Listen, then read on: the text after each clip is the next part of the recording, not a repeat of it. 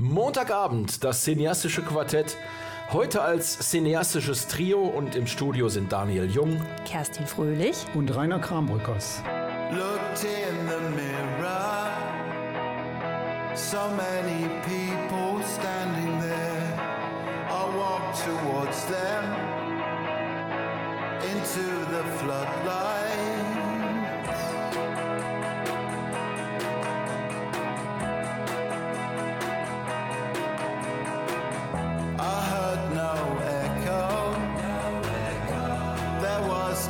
Distortion everywhere.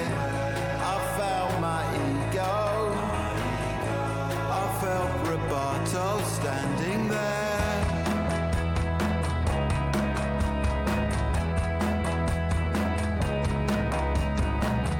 Found my transcendence.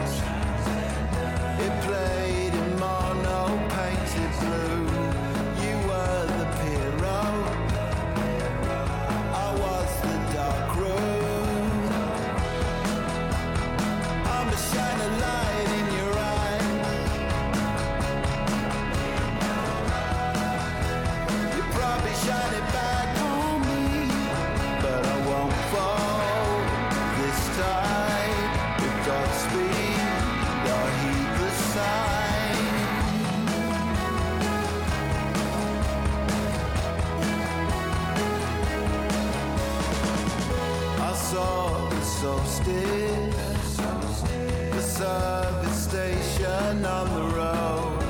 I took the acid under the white horses. My heart it quicker. I could not tear myself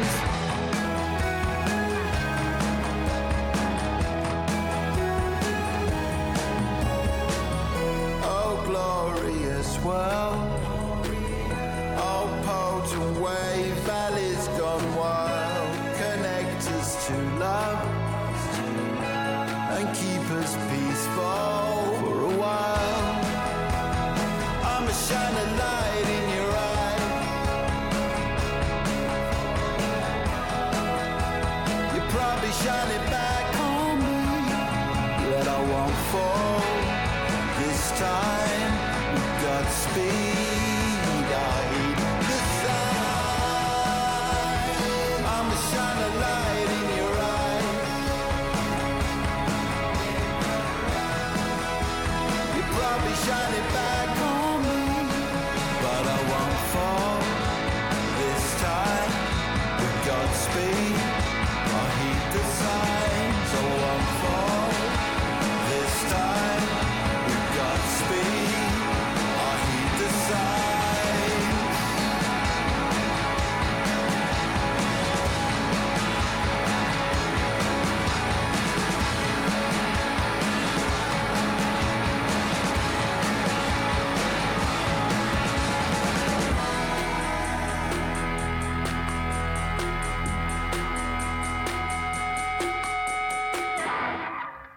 Ich begrüße euch nochmal alle ganz herzlich da draußen zum cineastischen Quartett.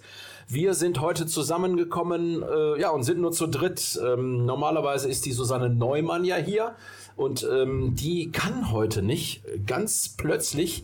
Wir wissen nicht, was los ist. Ähm, und auch die sonst äh, Vertretung machen, sind heute leider alle verhindert. Deswegen ziehen wir dieses Ding hier heute zu dritt durch. Ähm, das kriegen wir auch hin, bin ich mir ganz sicher. Und wir starten mit Filmen. Rainer, du hast die Verfilmung des T.S. Uhlmann Bestsellers Sophia, der Tod und ich gesehen. Ich habe mir jetzt in der Vorbereitung den Trailer angeguckt. Mein Gott, wie fürchterlich. Hast du nicht letztes Mal schon Anschiss deshalb gekriegt, weil du Filme immer nach dem Trailer beurteilst? Von dir nicht. Nee, aber von der Susanne, die zwar heute nicht da ist, aber die letztes Mal schon gesagt hat, Daniel, was machst du da? Naja, sagen wir mal so, dieser Trailer hätte mich nicht dazu gebracht, ins Kino zu gehen. Aber das Buch vielleicht. Vielleicht. Gut, Sophia, der Tod und ich, gedreht von Charlie Hübner, kennen wir aus Film, Funk und Fernsehen. Wie gesagt, es ist eine Romanverfilmung. Der Roman kam im Jahre 2015 auf den Markt und war ein Überraschungserfolg. Das Buch war wochenlang in der Spiegel Bestsellerliste. Ich habe den Roman nicht gelesen, sondern ich habe nur das Hörbuch gehört, von T.S. Ullmann auch selber gelesen. Und ich habe lange kein Buch mehr gehabt, bei dem ich so viel gelacht habe. Ich habe wirklich Zeit, weil mir stand die Tränen in den Augen, ob der Dinge, die in, diesem, äh, in dieser Geschichte erzählt wurde. Also wirklich ein richtig lustiges Buch. Meine Frau hat das Buch auch gelesen und die guckte mich dann immer nur an und sagte, dieses Buch ist tot, tot traurig. Wie kannst du sagen, das ist lustig? Also zusammengefasst würde ich sagen, der Roman ist ein lustiger Roman, der wirklich todtraurig ist. Ja, aber Gegensätze ziehen sich ja an, Ja, ja. Ne? ne? Nun also zur Verfilmung. Die Hauptrolle spielt Dimitri Schad, der diesmal aber kein Känguru neben sich laufen hat, sondern den Tod. Der wird gespielt von Marc Hosemann.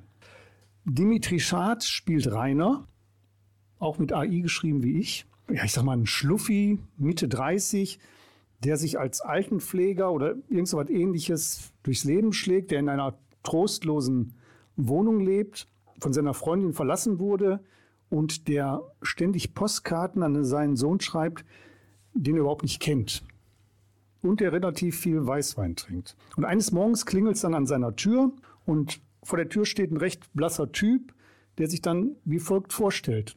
Ich bin der Tod und Sie müssen jetzt mitkommen. Der ist erstmal ein bisschen schockiert und schlägt ihm nach kurzem Dialog die Tür vor der Nase zu, ist dann aber doch verwundert, dass der Tod durch die zu Tür kommt. Und der Tod sagt ihm jetzt, wir haben noch drei Minuten Zeit und dann ist Schicht. Dann muss ich dich mit ins Jenseits begleiten. Und kurz bevor die drei Minuten um sind, klingelt es erneut und Sophia steht vor der Tür. Und scheißt dann Rainer direkt zusammen, weil er schon wieder einen Termin vergessen hat. Weil es war geplant, dass sie zur Mutter von Rainer fahren, die an dem Tag Geburtstag hat. Und just in dem Moment sind die drei Minuten um und der Tod hat ein Problem. Weil er weiß jetzt nicht mehr, was er machen soll. Weil nach drei Minuten ist das Ganze abgelaufen und er darf denjenigen jetzt erstmal nicht mehr mitnehmen. Er weiß aber, er darf Rainer jetzt nicht mehr allein lassen. Er muss bei ihm bleiben. Ja, und dann fahren der Tod, Sophia und ich oder Rainer fahren dann eben zur Mutter. Und das ist sozusagen der Beginn eines Roadmovies durch halb Deutschland. Das, was ich jetzt erzähle, sind ungefähr die ersten fünf Minuten des Films. Das geht also relativ schnell. Der Rest ist jetzt Roadmovie. Und äh, das ist schon ein irres Roadmovie. Der Film steht eigentlich so unter der Prämisse, wie sagt der Lateiner so schön, Carpe diem. Nutze den Tag. Was mache ich, wenn ich weiß, dass ich nur noch ein, zwei Tage zu leben habe? Was ist so das Wichtige im Moment? Oder welche, äh, was ist wirklich wichtig im Leben? Also das sind schon immer wieder so tiefsinnige Fragen, die in diesem Film auftauchen, aber immer mit einer gehörigen Portion Humor und wirklich mit viel unsinnigem Klamauk. Dass der Tod, der Rainer ständig begleitet, ähm, hat dann Spaß am Kaffee, polnischem Bier, an russischem Wodka und vor allen Dingen auch am Zugfahren. Und letztlich geht er sogar so weit und stellt sich als niederländischer Sargverkäufer vor. Und alle sind erstaunt, dass er so einfallsreich ist als Tod, der plötzlich im Leben steht. Sarg heißt auf Niederländisch Doodskiste. Okay, niederländische Doodskist-Verkäufer. Insgesamt muss man sagen, sehr gelungenes Regiedebüt von Charlie Hübner, eine recht gelungene Romanverfilmung, wenn ich auch das Hörbuch immer noch einen Tick besser fand. Die Hauptfigur mit Dimitri Schad, mit Annemarie Mühe, Marc Hosemann und Johanna Gastorf als Mutter sind klasse besetzt und man hat in dem Film auch immer wieder das Gefühl, die hatten bei den Aufnahmen richtig viel Spaß. Der Film endet dann nochmal mit dem Song von T.S. Ullmann, den spielen wir gleich nochmal. Und ansonsten kann ich nur sagen, Sophia, der Tod und ich, lohnt sich anzuschauen. Macht Spaß.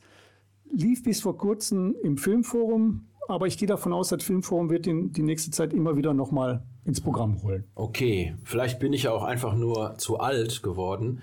Und ich, also ich fand den Trailer und auch diese Gags äh, mit dem Kaffee und, und äh, Laub äh, zusammenfegen und Wein trinken als die existenziellen Dinge des Lebens und so. Ich fand das eher albern, aber ich äh, habe deine, deine Rezension gehört und glaub dir auch. Natürlich, man muss mir glauben, es besteht gar keine andere Chance, weil es gilt eins, ich habe recht. Ja, okay. Und wenn du schon mal den Film nicht verreist, Stopp mal, stopp mal. Muss stopp er ja mal. super sein. Äh, ich lobe öfters Filme, Das stimmt. würde ich mal sagen. überraschend, ja. Komm, ich habe letztes ja. Mal Barbie gelernt. Ja, sehr überraschend. Und Oppenheimer. Ich bin gespannt äh, auf den Film, den du jetzt vorstellst, Kerstin, weil auch da habe ich den Trailer geguckt, ähm, fand den aber nicht so schlecht ähm, und äh, bin sehr gespannt, was du sagst. Okay, das hat, äh, ist natürlich jetzt ein bisschen Druck für mich. Ähm, ja, ganz, also ganz andere Thematik und weniger albern. Ähm, ich habe gesehen den Film äh, The Little Things. Der läuft bei Netflix. Das ist ein Krimi mit Denzel Washington, Rami Malek und Jared Leto. Ähm, der Film spielt Anfang der 1990er Jahre. Denzel Washington ist Joe Deacon, der einmal ein sehr erfolgreicher Ermittler war. Und nach einem Zwischenfall bei einer Ermittlung hat er einen Herzinfarkt, insgesamt einen Zusammenbruch und ähm, ist jetzt Chef, Sheriff in einem sehr, sehr kleinen Örtchen, Vorörtchen von LA. Und dann wird er von seinem Chef nach LA geschickt, weil er muss da ein Beweismittel abholen.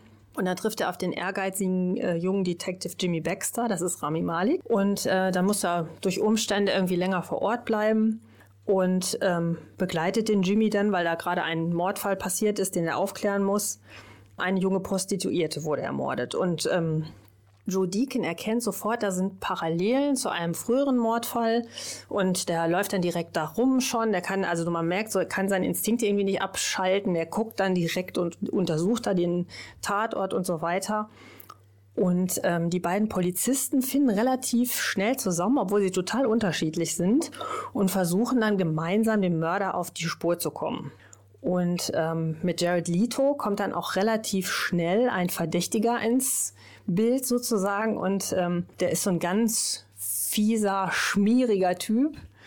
Und da ist man natürlich sofort versucht, geht man da mit und will irgendwie wissen, was ist da los und ist das alles so, also ist es wirklich so offensichtlich, wie, wie man den Typ jetzt sieht und sofort denkt, ja, das muss der gewesen sein, das ist, der ist so, der kommt so fies rüber, das ist wahrscheinlich der Mörder. Viel mehr möchte ich natürlich nicht verraten, aber auf jeden Fall fand ich den Film echt gut. Es ist ein ziemlich dü düsterer Film, so ein Film noir. Es ist sehr langsam erzählt. Es gibt lange Einstellungen, lange Autofahrten und so weiter. Und diese Spannung, die baut sich so ganz langsam auf. Und dann ist es aber ab der Hälfte, kann man es fast nicht mehr aushalten, äh, weil einfach so, so viel Spannung irgendwie in der Luft ist. Und auch der weitere Verlauf und der Plot, die sind sehr überraschend und außergewöhnlich. Also es ist echt kein klassischer Thriller. Und ähm, ja, auf jeden Fall muss man sagen, Jared Leto spielt den, ich bin ja eh Fan, ne? Gut, bin ich jetzt nicht ganz neutral, aber der spielt diesen äh, Verdächtigen so gut, das ist wirklich klasse. Auch Rami Malek, wobei ich sagen muss, ich sehe immer Freddy. da kann er jetzt nichts dafür, er sieht so aus. Aber das finde ich, das ist ein bisschen schwierig. Man sieht irgendwie immer Freddie Mercury. Ja, und Denzel Washington ist ja sowieso auch ein sehr guter Schauspieler. Also auf jeden Fall ein Tipp von mir. Sehr, sehr spannender Film. Man muss sich aber auf jeden Fall darauf einlassen, weil es geht es geht nicht so bam, spannend sofort los, sondern es, es entwickelt sich so ein bisschen langsamer und dafür muss man sich die Zeit nehmen, würde ich sagen. Aber ansonsten sehr guter Film, The Little Things bei Netflix. Okay, ähm, bei Denzel Washington muss ich sagen, freue ich mich auf Equalizer 3. Oh der, ja. Der kommt ja jetzt irgendwie demnächst ins Kino und ähm, die ersten beiden waren wirklich herausragend. Und der neue, ich bin mal gespannt. Oh, ich würde sagen, der erste war herausragend, der zweite war so mittelgut. Ja, okay. Und ich würde mal sagen, da habe ich keinen von gesehen. Das ist ein Fehler, Rainer. ja, ich begehe häufiger Fehler.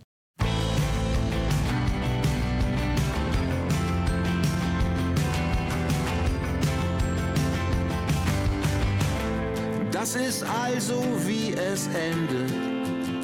Nicht mit einem Schuss, nicht mit einem Knall, sondern warm und still und leise, irgendwo im All. Und weißt du, was ich glaube? Hast du mich gefragt und hast dann gesagt, wir sind ziemlich gut darin uns nach 24 Bier küssen traurig zu vergewissern, wie wir verliebt verloren, verlieren. Du schautest weinend aus dem Fenster, ich fuhr weinend durch die Nacht. Wir mussten lachen, glücklich schluchzen, wir sind für diese Momente gemacht.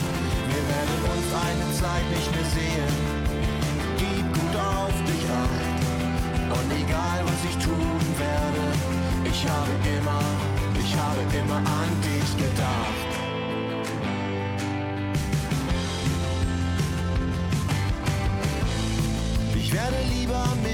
Scheitern, als mit anderen nicht. Und dein Gesicht verblasst langsam auf einem Foto in meinem Portemonnaie. Und weißt du, was ich glaube? Hab ich dich gefragt und hab dann gesagt, wir sind gut darin, uns zu beweisen, dass zwischen den Nesten und Zweigen manche Dinge einfach bleiben, wie sie sind.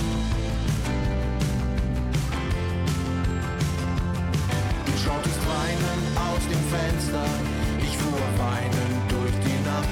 Wir mussten lachen, glücklich schluchzen, wir sind für diese Momente gemacht. Wir werden uns eine Zeit nicht mehr sehen, gib gut auf dich acht. Egal was ich tun werde, ich habe immer, immer an dich gedacht.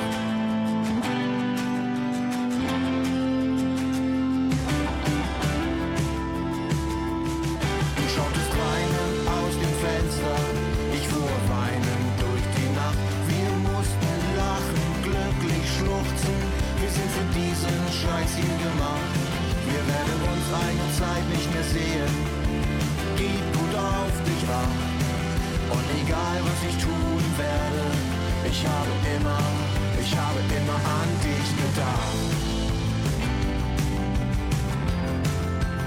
Immer an dich gedacht. Eine der unterhaltsamsten Sendungen bei Radio Duisburg und äh, als Podcast bei Spotify ist ja das cineastische Quartett.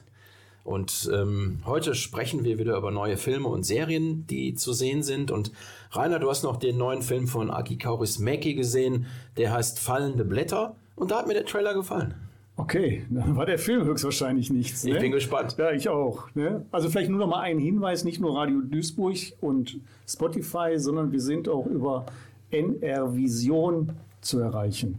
Vor allen Dingen kann man da alle Sendungen der letzten 25 Jahre, die wir gemacht haben, alle noch mal abrufen. Also wer mal wochenlang das cineastische Quartett hören möchte, dem kann ich nur empfehlen, nrvision.de, das cineastische Quartett. Ein Highlight folgt dem nächsten. So, jetzt fallende Blätter von Aki Kaurismäki. Eines vorweg, der Film hat eine Lauflänge von sage und schreibe 81 Minuten. Das ist doch mal erfrischend. Genau, in Zeiten, in denen Filme, das habe ich zumindest das Gefühl, immer mindestens 150 Minuten gehen, fand ich diese kurze Filmlänge erstmal sehr erfreulich. Ansonsten fallende Blätter, klingt schwer nach Herbst, ist aber ein Liebesfilm. Und da ich ja der geborene Romantiker bin, musste letztes Mal habe ich ja schon Past Lives gesehen. Aber was, was spricht gegen Liebe im Herbst? Nein, gar nichts. Ähm, aber wer Aki Kaurismäki kennt, weiß, das ist jetzt keine hübsche Liebesromanze. Der Film spielt in Helsinki und handelt zum einen von Ansa, gespielt von, tja, jetzt kommt's, äh, finnische Namen, Poitsti, sag ich mal. Ne? Ich entschuldige mich jetzt schon bei Alma, dass ich es nicht vernünftig ausgesprochen habe. Eine Frau um die 30, die mit einem Null-Stunden-Vertrag als Mädchen für alles in einem Supermarkt arbeitet, als in ihrer Tasche ein abgelaufenes Sandwich aus dem Warenbestand gefunden wird, wird sie zunächst erstmal entlassen. Auf der anderen Seite haben wir dann Holappa, gespielt von Jussi Vatanen, ungefähr im gleichen Alter wie Ansa, arbeitet in einem Betrieb, wo er mit Atemschutzmaske ausgerüstet Metalle bearbeitet. Was er da so genau gemacht hat, konnte ich auch nicht so feststellen. Aber auch er wird wegen mangelnder Sicherheitsvorkehrungen erleidet er einen Arbeitsunfall und wird umgehend erlassen. Zudem hat er auch noch ein größeres Alkoholproblem und hat der Arbeitgeber dann direkt genutzt. Also zwei Leute, die da erstmal so auf der Straße sitzen. Beide leben in ärmlichen Verhältnissen. Sie in einer kleinen, spartanisch eingerichteten Hinterhofwohnung, er in einer Gemeinschaftsunterkunft. Und beides sind sehr einsame Menschen. Die beiden treffen sich zum ersten Mal in einer Karaoke-Bar aufeinander. Und nun erzählt der Film so die Geschichte, wie so zwei einsame Menschen langsam aufeinander zugehen und dabei das ein oder andere Hindernis überwinden müssen. Und am Ende ist auch nicht so ganz klar, ob das für eine gemeinsame Zukunft reichen wird. Wer Filme von Aki Kaurismäki kennt, die gibt es seit 20 Jahren. Der berühmteste war sicherlich Leningrad Cowboys Go America, das Mädchen aus der Streichholzfabrik oder der letzte Film, die andere Seite der Hoffnung. Dem sei gesagt, wer bisher mit seinen Filmen nichts anfangen konnte, der braucht auch nicht in diesen Film zu gehen. Weil das ist ein typischer Aki Kaurismäki, die sind immer mehr oder weniger gleich. Und der ist auch nicht gewillt, davon abzugehen. Freunden von Aki Kaurismäkis Film kann ich nur sagen, der Film sohnt einen Kinobesuch. Für Zuhörer, die noch nie einen Film von Kaurismäki gesehen haben, sei gesagt, dass diese Filme immer so eine ganz eigene Ästhetik und auch eine ganz eigene Filmsprache haben. Alle Filme zeichnen sich durch so eine gewisse Tristesse aus. Glückliche und erfolgreiche Menschen tauchen eher selten in seinen Filmen auf und die meisten Figuren sind recht schweigsam. Das heißt, es wird relativ wenig in den Filmen gesprochen. Zudem sind die komödi- komödiantischen Aspekte, die gibt es durchaus in den Filmen, auch nicht jedermanns Sache. Aber trotzdem ähm, strahlen diese Filme immer etwas Schönes, etwas Humanes, etwas Liebenswertes aus.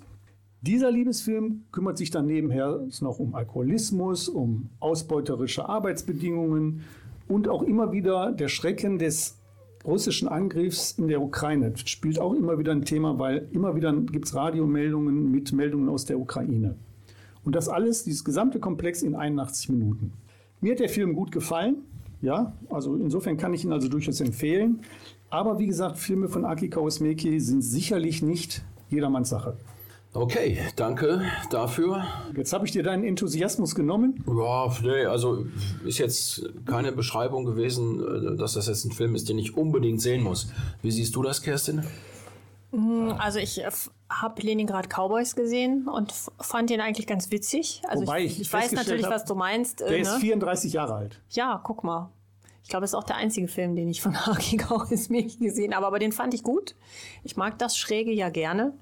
Und äh, das hört sich für mich auch sehr interessant an. Und es gibt in diesem Film auch äh, relativ viel Musik, finnische Schlager und ähnliches.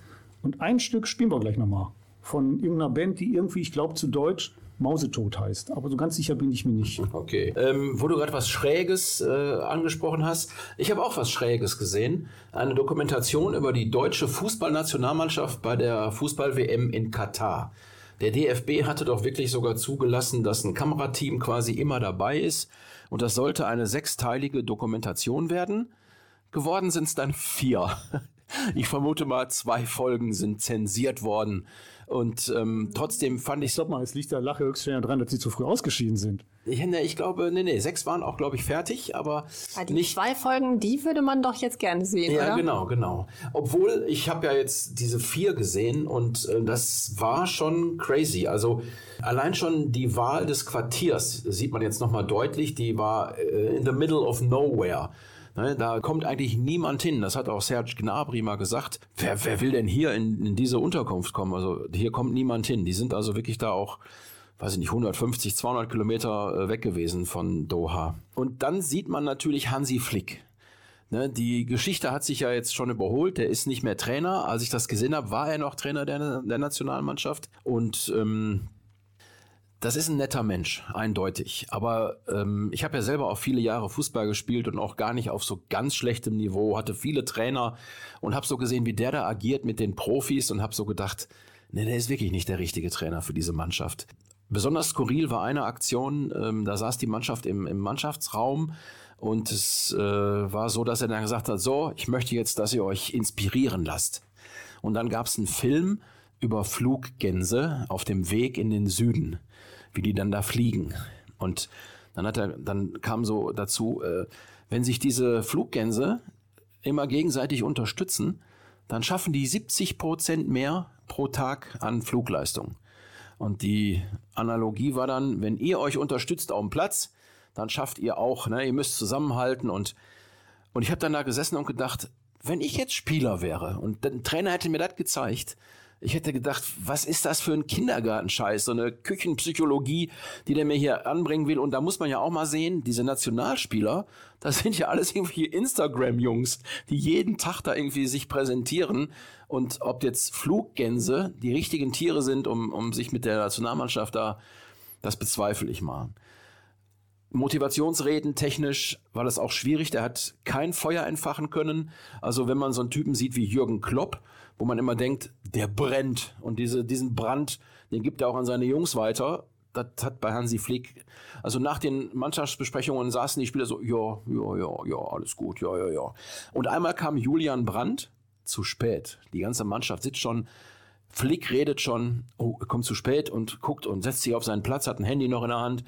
Und Flick macht dann irgendwie eine kurze Bemerkung mal so nach fünf Minuten in so einem Nebensatz. Ich meine, ich habe ja selber, äh, also meine Trainer hätten mich zusammengeschissen und mir gesagt, wenn das noch einmal vorkommt, putzt du eine Woche lang die Klos. Ne? Und da war so gar nichts. Und ich habe so, ich hab dann so gedacht, nee, also Hansi Flick ist nicht der richtige Trainer. Und der DFB hat es ja mittlerweile auch erkannt. Also ich will damit nur sagen, wer Fußball interessiert ist, wer Mannschaftssport mag, wer auch ähm, so mal sieht, wie, wie so eine WM mit Trainer und Mannschaft abläuft, bei Amazon Prime abzurufen. All or Nothing. Wir alle wissen, dass es am Ende Nothing war. Und jetzt kommt der Song, den du angekündigt hast, Rainer. Von den Finnen.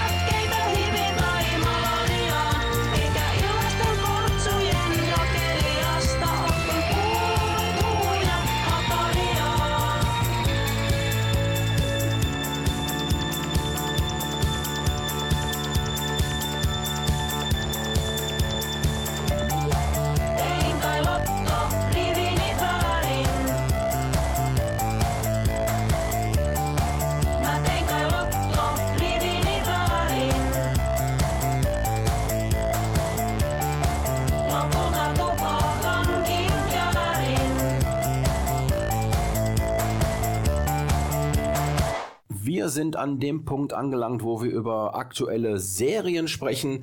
Und die Kerstin hat äh, Blood and Origin gesehen, aber da muss man, das ist irgendwie so ein Ableger von The Witcher. Klär uns auf.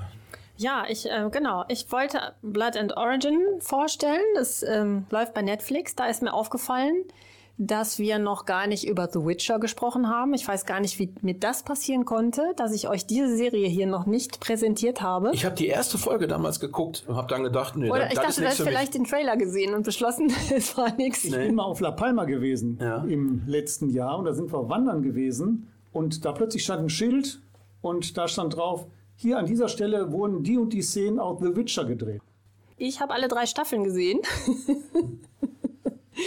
ähm, aber ich hole mal kurz aus. Ähm, genau, die Serie, die läuft aktuell, also läuft die, die dritte Staffel auf ähm, Netflix. Die Serie basiert auf einem Roman oder auf, auf einer Romanserie des polnischen Autoren. Jetzt kommt's wahrscheinlich nicht korrekt ausgesprochen. Andrzej Sapkowski. Nee, ist falsch ausgesprochen. Ist falsch, ja. Ich entschuldige mich hiermit beim Autoren und allen, die sich davon äh, berührt fühlen.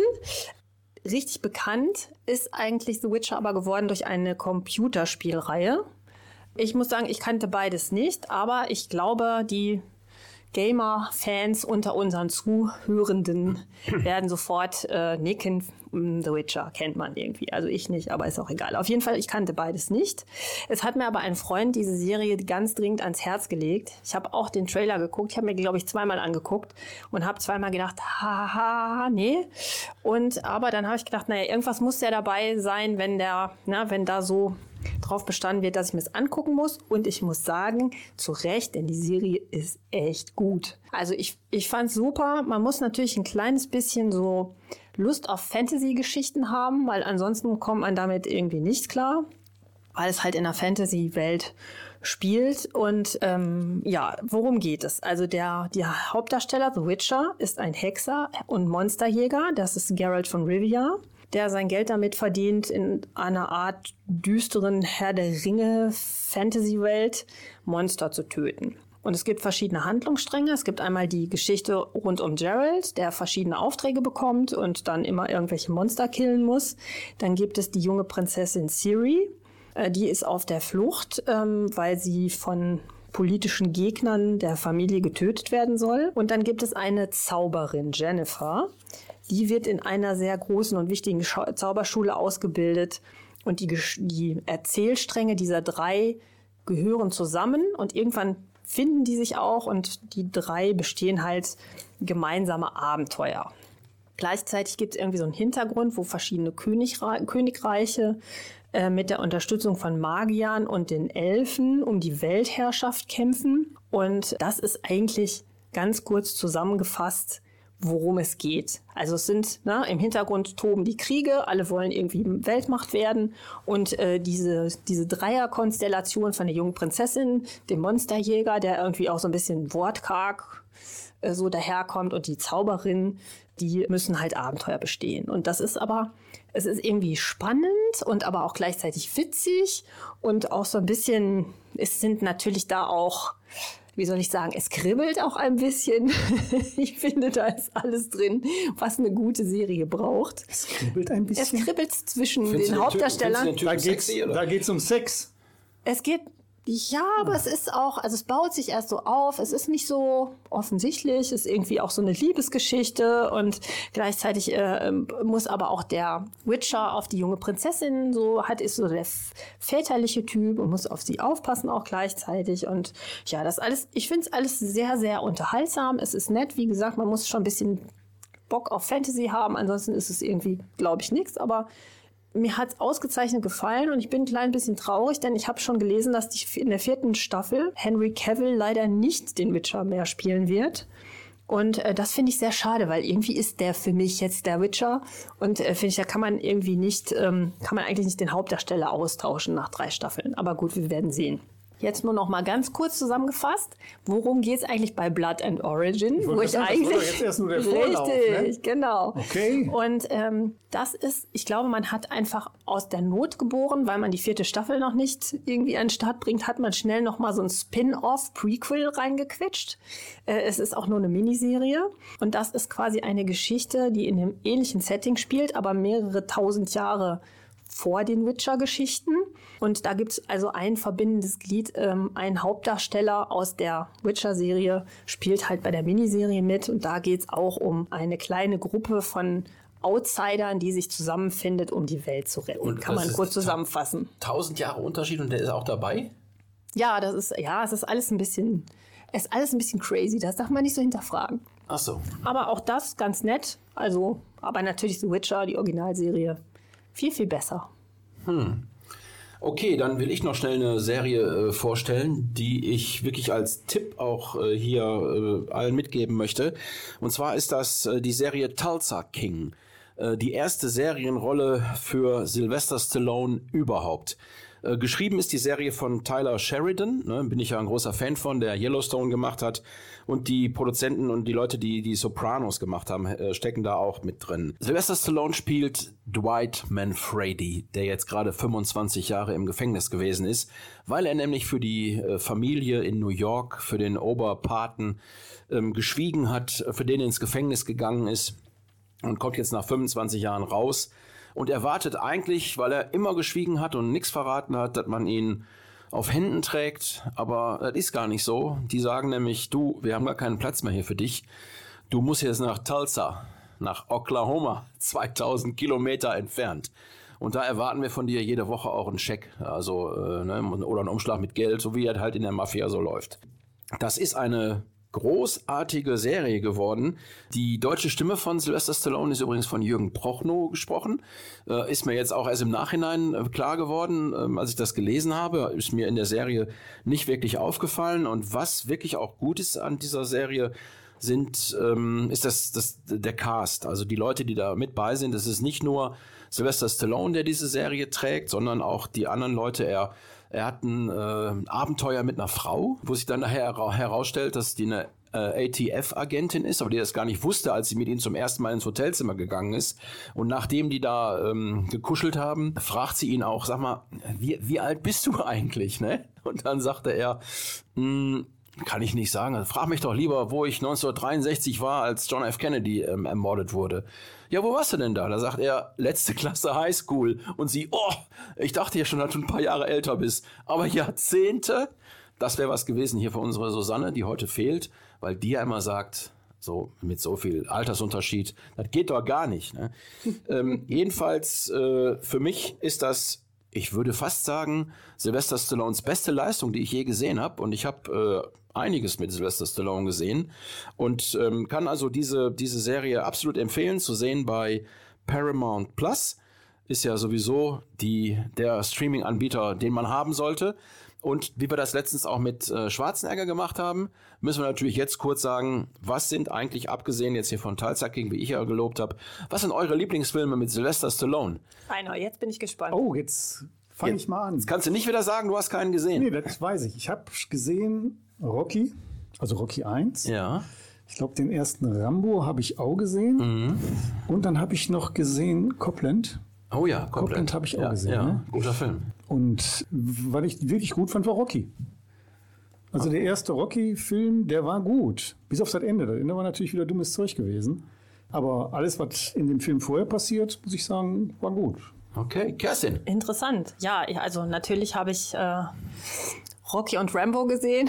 ich glaube auch Alle fast, Teile, ne? fast alle Teile von mir Rambo. klar.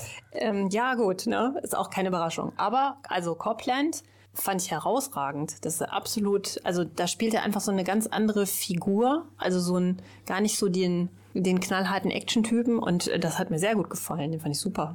Ja, da hat er, glaube ich, auch irgendwie äh, 25 Kilo für zugenommen Mhm. und nur sich von Hamburgern ernährt ähm, für diese Rolle. Ja, dann darf ich aber auch noch meine Lieblingsfilme sagen. Ja, natürlich. Hallo, wir warten. Aus Oh, seiner, jetzt wird's lang. Nee, nee, in Jetzt seiner, läuft in seiner. Anfangszeit hatte der einen Film, der heißt Nachtfalken. Oh da, ja, den ich Da auch wird, gesehen.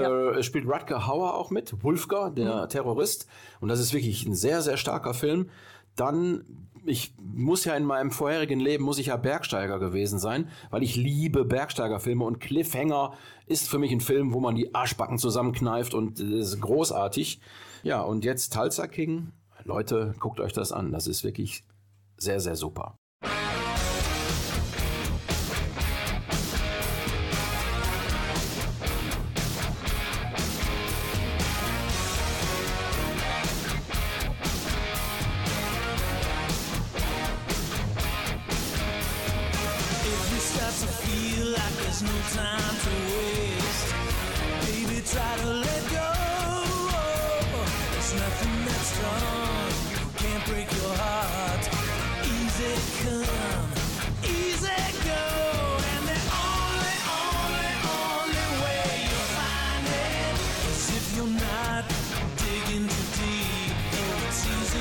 if they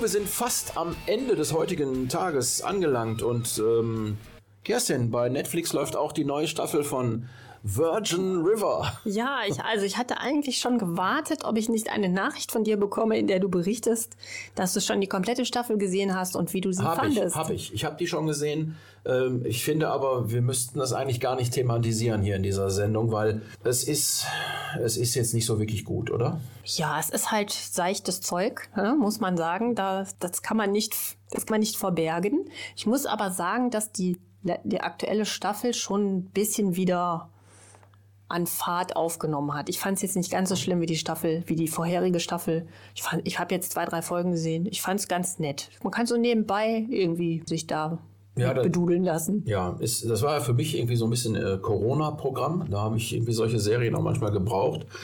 Aber ich merke das jetzt, dass mir das äh, wenig gibt, aber ich kann trotzdem nicht weggucken. Also ich habe die Staffel auch gesehen und ja, ich werde auch die nächste gucken. Ich hatte das damals dem Rainer gesagt, dass er vielleicht mal in die erste Staffel reinguckt. Und wie war nochmal deine Reaktion damals? Ich habe ja gerade darüber erzählt, dass man sich mal die Frage stellen muss, was fange ich mit meinem Leben an? Und wenn ich euch beide dann höre, fünfte Staffel, da kann ich nur sagen, da läuft was schief. Ich habe die ersten beiden Folgen gesehen der ersten Staffel und das war solch ein Schwachsinn. Schwachsinn hoch 10. Und selbst da konnte man wirklich zu keiner Sekunde sagen, dass das irgendwas wert ist. Da möchte ich aber sagen, da hast du noch keine Staffel von Chesapeake Shore gesehen. Oh ja, das, das, das ist nochmal. Wieder ein Moment, wo ich denke, ihr verschwendet eure Lebenszeit. Nein, absolut nicht. Manchmal braucht man auch ein bisschen Schmalz. Komm, ihr habt da sicher noch eine Serie, die ein bisschen mehr Substanz hat. Wobei, wobei äh, Preacher, den habe ich immer sehr gemocht. Der, ist auch, der, der ja, mutiert auch zum ja, Lauch. Ne? Also, Ja, schön gesagt. Ja, das stimmt. Ja, alle lauchen so ein bisschen ab. Aber mein Gott. Man kann dabei irgendwie noch Kreuzworträtsel ausfüllen oder irgendwie Mandalas ausmalen oder was auch immer. Virgin River bei Netflix läuft die fünfte Staffel. Ja, für alle Hair-Metal-Freaks kann ich noch sagen, dass äh, bei Paramount Plus eine Serie läuft, die heißt äh, I Wanna Rock, The 80s Metal Dream.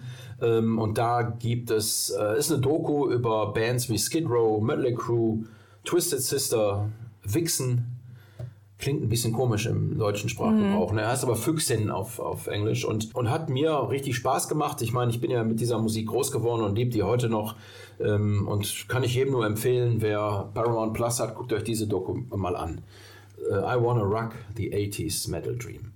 Ja, das war's dann für heute. Ich vermute mal, wir sind beim nächsten Mal wieder ein Quartett. Aber macht auch Spaß zu dritt. Oh, da dürfen wir aber nicht der Susanne sagen. Ne? Na gut, die muss uns ja noch den Grund sagen, warum sie nicht dabei ist, weil sonst ist sie ja raus. Sonst wird sie raus hier, dann ist sie raus. Das müssen wir nochmal diskutieren. Genau. Obwohl, da rechne ich natürlich mit, gibt es jede Menge Leserbriefe. Und Proteste auf den Straßen. Werden Plakate aufgehängt. ja. Okay, dann äh, macht's gut. Bis in vier Wochen. Tschüss. Alles klar, bis dann. Tschüss. We have uh, one more song for you tonight. You guys have been great. We got Chris Bayes helping us on keyboard and guitar this evening.